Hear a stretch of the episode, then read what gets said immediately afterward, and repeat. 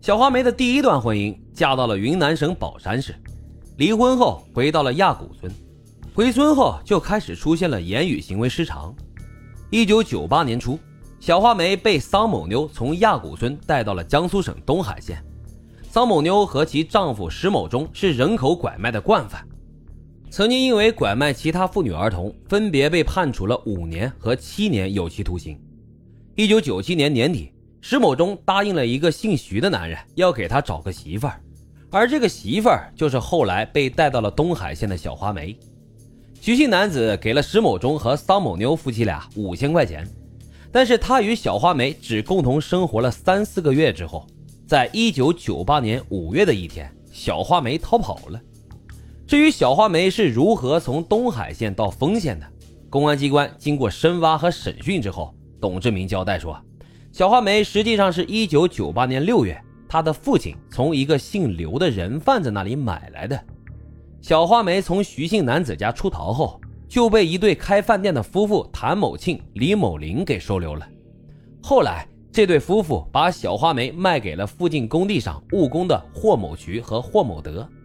两个姓霍的又将小花梅转卖给了刘某，刘某后来又将其卖给了董。又将其卖给了董志明的父亲，也就是说，可怜的小花梅落到董志明的手里时，已经被买卖了四次了。他和董志明的结婚证是在二零零零年时补办的，补办的结婚日期就随便写成了一九九八年八月二日，而小花梅的名字也被写成了杨庆霞，她的出生日期被登记成了一九六九年。后来，小花梅在欢口镇卫生院生次子时。董志明给他弄了一张假的身份证，名字做成了杨某英。董集村的村干部和村民们也证实，杨某英、杨某霞两个名字经常混用，实际上呢是同一个人。那么小花梅为什么会在二零二零年时突然被提取 DNA 呢？相关部门的解释是，董志明当时为了办理低保，需要申请为小花梅落户。公安机关按照规定，将小花梅的 DNA 信息录入到了数据库当中。而小花梅生育八个孩子的经过是这样的：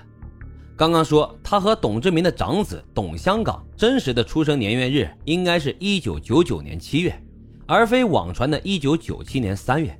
这是因为欢口镇有两个同名同姓都叫做董香港的人，其中一个一九九九年出生，也就是董志明的长子。另外一个，一九九七年出生，是邻村人，现在在外面打工。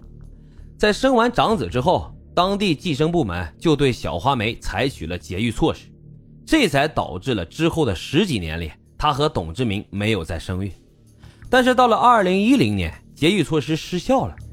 之后啊，小花梅就迎来了长达十年的生育高峰。南京医科大学司法鉴定所对八个孩子进行了 DNA 鉴定。结论和之前一样，他们都是小花梅生的。小花梅的牙齿脱落也确实是因为牙周病导致。徐州市口腔医学专家对小花梅进行了详细的口腔检查，CBCT 读片认为小花梅口腔卫生长期较差，但并没有发现由于外伤导致的牙齿缺失的客观证据。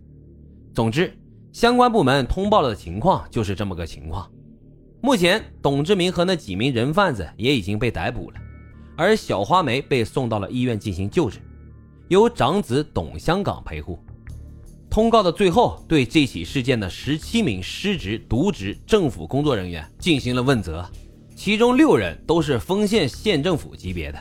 徐州市层面的只有徐州市妇联副主席高伟，目前正在接受调查。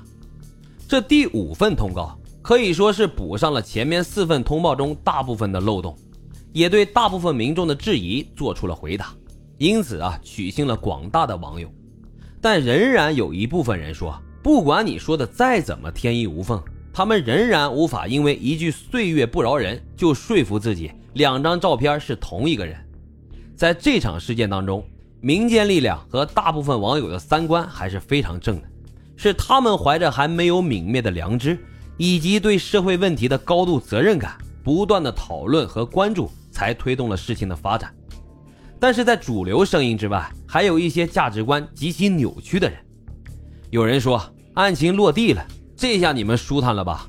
只为你们的道德自嗨。这一家人四分五裂的，孩子没娘了，男人也没老婆了，最可怜的还是那个疯娘。八个孩子，但凡有一个将来有点出息，他晚年就有依靠了。这一下，最后一点希望也让你们破灭了。还有人说，政府再好也没有亲情重要，本来就没有什么母爱，父亲再不能在身边，这样孩子心里能好受吗？对于发表这些言论的人，哈，我不想去深究你们背后的逻辑是什么，我只能为有这样拎不清的同胞而感到难过。孩子年幼无辜，难道被拐卖来强迫生儿育女的铁链妈妈就不无辜了？同情施暴的一方，就是把受害者的一方往绝路上逼；跟强奸犯共情，就是往受害者的身上捅刀子。更何况在这样的环境下成长，家里的孩子能不长歪吗？长久的耳濡目染之下，他们会不会成为第二个董志明？将来长大了娶不着媳妇了，没事让我老爹给我买一个就行了。媳妇儿跑了，没事我拿铁链子拴住就行了呗。其实网友会有这样的言论啊，也不奇怪。早年间老梁就曾经披露过苏北地区的人口批发市场，而这徐州呢就在苏北。你可能经常会看到什么服装批发市场了、小商品批发市场了，但是你听过妇女批发市场吗？两千年的时候，有一个拐卖妇女案子，里面就出现了这样的字样，名字就叫做苏北人口批发市场。当时这个缺德的生意啊，越做越大，到后来发展成什么样呢？据说当时啊，村里面的人都觉得这是条发财的门路，他们就都跟着干着缺德的事儿。这村里总共有一百多户人家，只有两家没干，一家是开商店的，一家是当老师的，这两家没挣这个脏钱，剩下那些人家最少的家里都有一个人参与了拐卖妇女。